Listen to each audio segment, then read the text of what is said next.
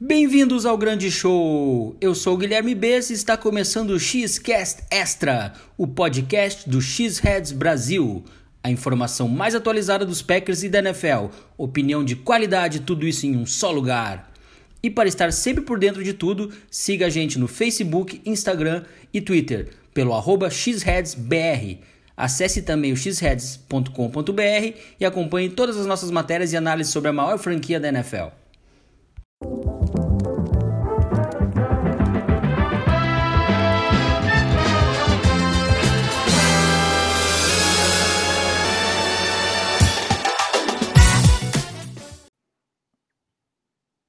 Xcast Extra de hoje, a gente está com um convidado mais do que especial. Ele que já foi repórter das rádios CBN, Globo, Bandeirantes, Bradesco Esportes, Lance, e hoje é atual comentarista de NFL uh, na ESPN e na Fox Sports. O grande Wayne Eirado, que também é torcedor do Packers. Como é que tá, meu amigo? Tudo bem aí, cara? Opa, Bess, tranquilo. Um abraço para você, cabeça de queijo, ouvindo a gente. Cara, muita honra estar aqui, muito prazer muito grande estar com vocês aqui, podendo falar não profissionalmente do meu Packersão da massa. mais solto, né? Uma conversa mais tranquila, descontraída. Ah, com certeza. É. Posso falar mal, posso alfinetar. Agora é lá do torcedor, aqui aflorando. Maravilha, maravilha. Cara, mas conta aí para nossos ouvintes aí, quando, quando começou a acompanhar a NFL, como é que tu se tornou torcedor do Packers? Teve algum motivo especial? Uh, fica à vontade aí, cara. O microfone é teu. Cara, comecei a acompanhar a NFL em 2006. A TV Bandeirantes, na época, passou um compacto, né, do Super Bowl lá, era Indianapolis Colts e Chicago Bears, se não me falha a memória, foi um, um jogo que me marcou porque eu não entendia muito do que estava acontecendo na tela, e aí me levou a procurar sobre esse assunto, né, aí comprei meu primeiro Madden, né, joguei lá com os Eagles, não torcia para nenhum time até então, né? Tinha um carinho com os Eagles, um carinho com, os, com uh, até os Colts mesmo, por causa do Peyton Manning na época. Tinha algum carinho com alguns times, até os Packers tinham um carinho bem grande, né? Por causa do Aaron Rodgers ali já no começo da década de 2010, ele levando o time para Super Bowl, mas até então não tinha um time para torcer. Eu fui morar nos Estados Unidos em 2013. Aí eu morei em Alabama.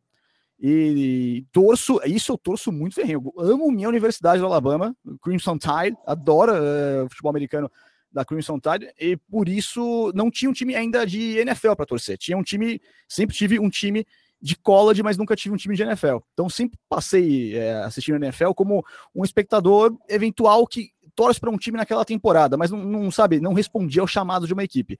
Aí teve um dia que você já fez isso aí, né, Bess? Você sabe como é que é?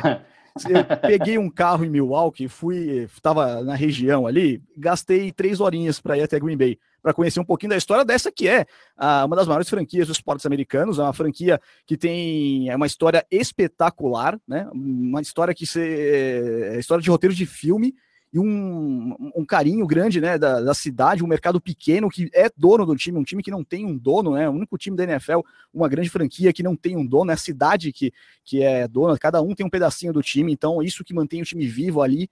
E aí eu fui até lá de carro, entrei no Lambeau Field, cara, e me apaixonei. E aí eu deixei aflorar, porque passei anos, sabe, tentando resistir que torcer para os Packers, sabe? Anos eu torcia ali, sabe, eu torcendo, torcendo, mas não admitia que eu era torcedor. Aí eu fui para o Lambeau Field, entrei no gramado onde é, tanta coisa incrível aconteceu ali, onde vi ali é, Vince Lombardi, me imaginei vendo aquele time dos Packers é, ganhando é, tudo antes da era Super Bowl, o começo da era Super Bowl, né? Então, cara, ali foi o momento que, que veio no coração que eu sou um Packer. Eu, é, o, eu lembro do final do tour, né? Foi um tour que eu fiz no, no estádio. Eu lembro do final do tour do guia falando que é, ele não tem um emprego que paga melhor na vida, ele não ele tem um emprego que não é um emprego que dá um maior status para ele, mas ele tem uma coisa que ninguém vai poder dar para ele, que é poder falar o dia inteiro da coisa que ele mais ama no mundo. E aí, cara, eu fiquei com isso aqui dentro de mim, sabe? Porque eu estava no lugar que eu queria estar do mundo ali e foi para mim uma experiência marcante.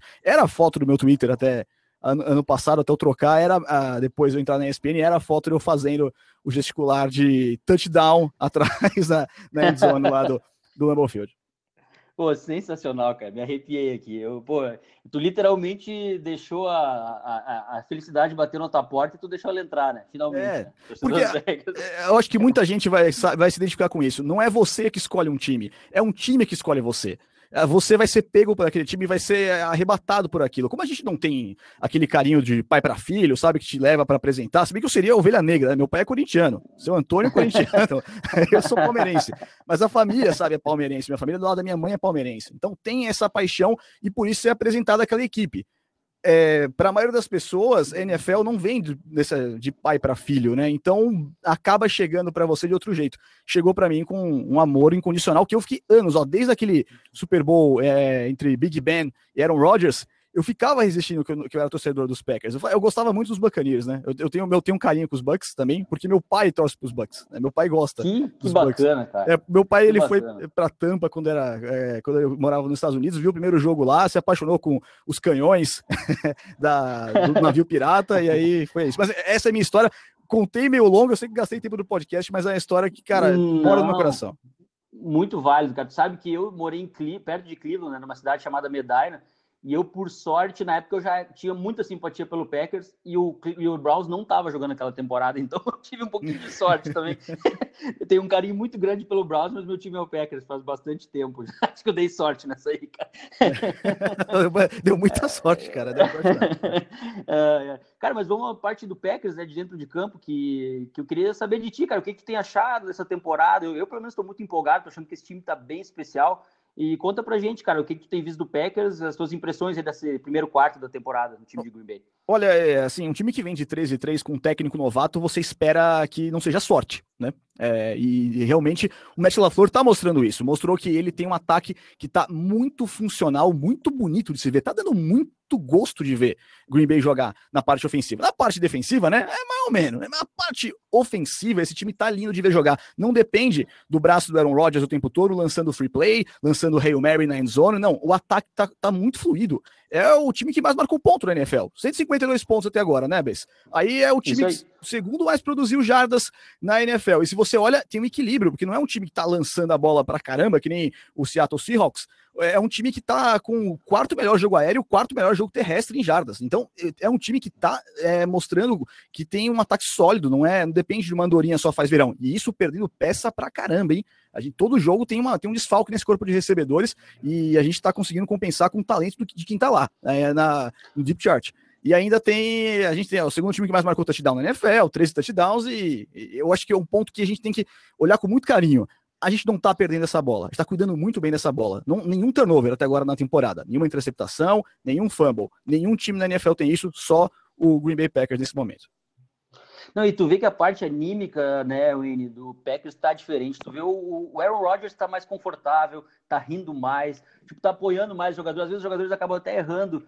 O dia antigamente ele com aquela cara fechada, né, um pouco mais irritado. Hoje em dia ele, vamos, vamos de novo, vamos tentar de novo. Dá para sentir esse, esse apoio dos jogadores, até para os jogadores novatos. Tu vê também que ele comprou o esquema ofensivo do Matt LaFleur, finalmente. Parece que ano passado ainda tinha aquele resquício do, do, do Mike McCarthy, que ele também vinha muito frustrado, mas era um estilo que ele gostava, porque acabava tendo normalmente sempre aquele uh, level no personal com três wide receivers em campo. Hoje tu já vê o Packers usando muito mais pacotes pesados. Tu vê às vezes o Packers abrindo três running backs uh, num lado, correndo rotas verticais. É uma, uma tipo uma confusão para os adversários. O Packers usando muito mais bunch, usando muito mais motion, usando uh, tudo que é tipo play action também agora começou a entrar que não estava entrando no ano passado. Então tu vê que é uma sincronia assim que, que tá, tá bonito, cara. Tá bacana de ver isso aí. Exato. Quantas vezes a gente viu com o, com o Mark McCarthy é, esse time jogando com pacote 0-0, não levando para o campo nenhum Tyrande e cinco recebedores alinhados para a bola. É uma jogada que é de air raid. E, e, assim, e correspondendo, as bolas saindo, o ataque funcionando muito bem.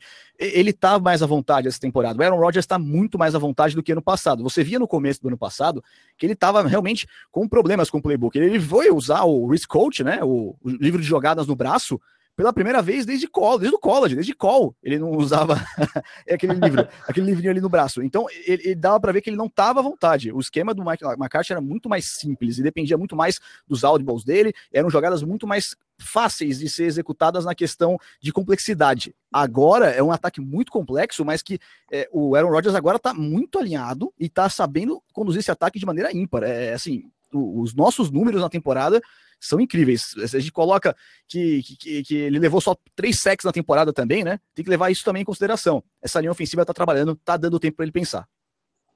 Com toda certeza, cara. Vamos falar de uma coisa não tão agradável agora, tá tudo, tá, essa conversa tá ótima, tá muito boa, uh, que é a parte que é a parte da defesa, que a gente já sabe que tem muita coisa para arrumar. Eu acho até que ela deu uma, tudo bem que a Atlanta é um time que tá muito desorganizado, tá perdido, a gente vê que provavelmente é o último ano do Dan Quinn aí no comando dos Falcons, mas uh, cara, eu assim, a, é, continua aquele velho problema, né? É, corridas, entra corrida até nesse último jogo até que não, mas antes disso os outros os times tinham corrido contra nós facilmente. Uh, então, assim, a secundária parece que está acertada, mas aquele miolo da linha defensiva, os inside linebackers, a gente perdeu o Christian Kirksey rápido por lesão. Uh, agora tem um monte de novatos ali tentando dar conta do recado. Ainda parece que falta acertar isso aí, né, Wayne? É, a, linha, a linha defensiva, esse nosso 3-4, né, tá um pouquinho complicado de, de, de, funcionar contra o jogo terrestre. Mas eu acho que nem só contra as bolas que são mesmo na corrida, é, pelo meio da linha, algo assim. Mas é, o problema tá na contenção também dos running backs. Quem sai do backfield faz a festa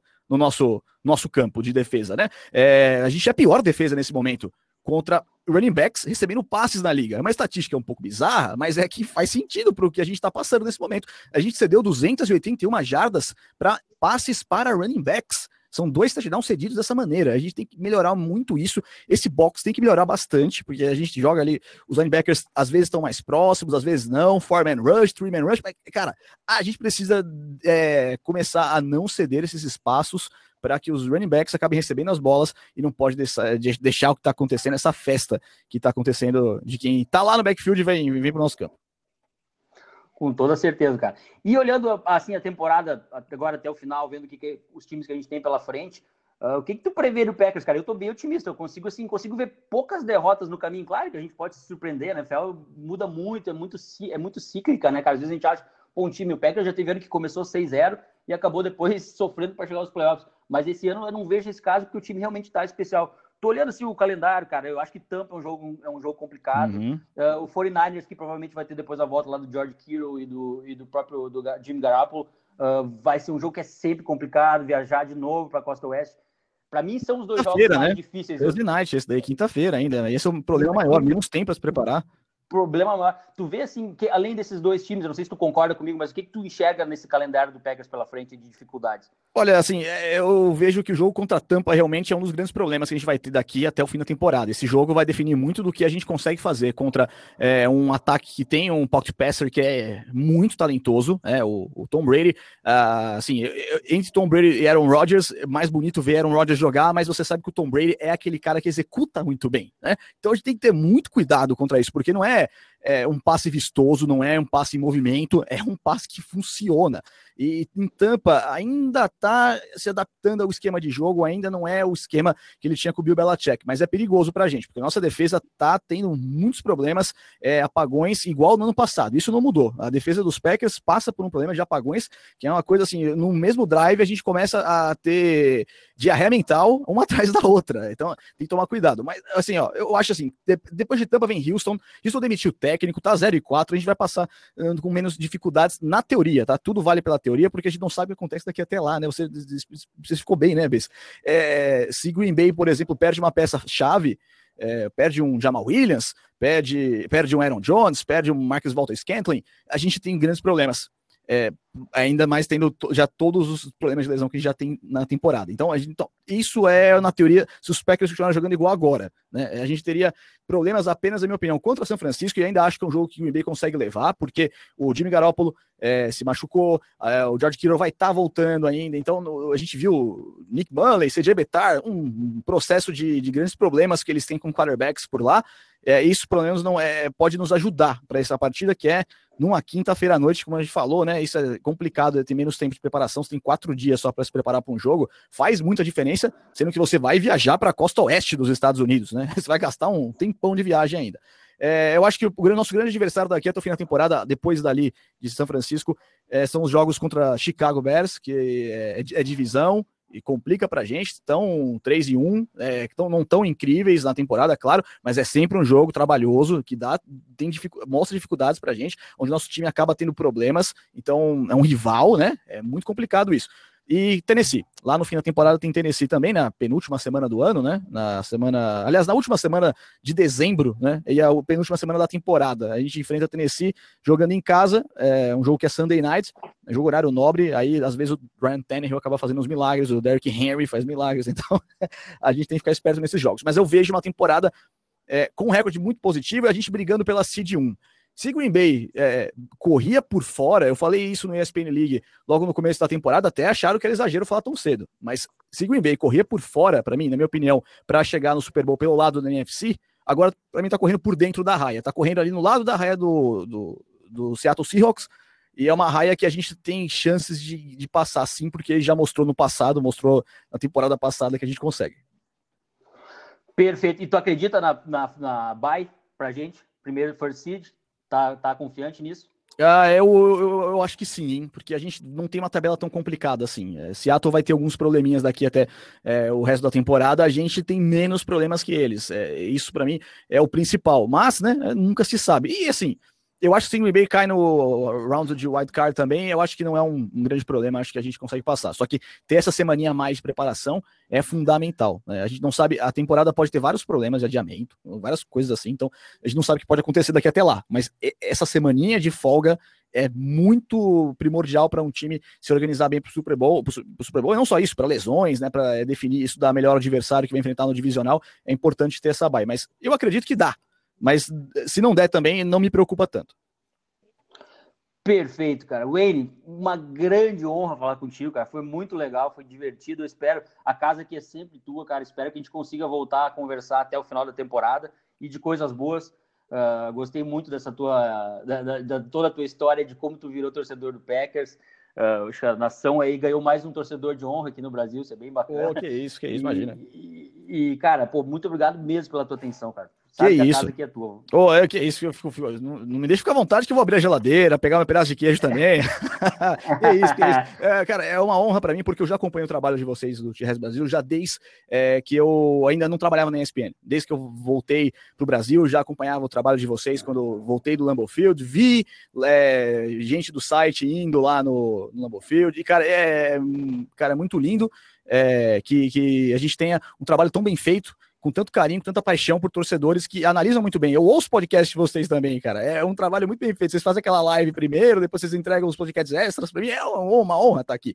É, Pô, é um espaço, honra, é um espaço onde eu posso ser torcedor também, analisar, claro. É claro que quando a gente começa a trabalhar com, com o futebol americano, que é aquilo que a gente, pelo menos é aquilo que eu mais amo, né, cara, de esporte no mundo, é futebol americano.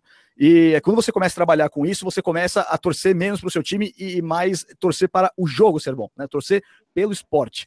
E isso passa por mim também, mas eu não consigo deixar de lado a emoção quando é, essa, esse manto verde entra em campo. Eu me sinto muito honrado de estar tá lá. Eu comentei um jogo dos Packers na minha vida, tô, é, fiquei honrado de ter esse, essa, essa chance. E, e assim, é, é, é, é, cara, só quem é um cabeça de queijo sabe que é torcer para esse time, sabe que é ser membro dessa incrível franquia, essa incrível história. Então, assim, aproveitem que vocês estão vendo, vocês torcedores, estão vendo um ano que a história está sendo escrita, não só por tudo que acontece de pandemia, no esporte, tudo, mas porque nós temos um dos times mais bem arrumados é, que eu vi dos Packers é, em muitos, muito tempo, em muitas décadas, a gente não conseguia arrumar tanto um time em começo de temporada.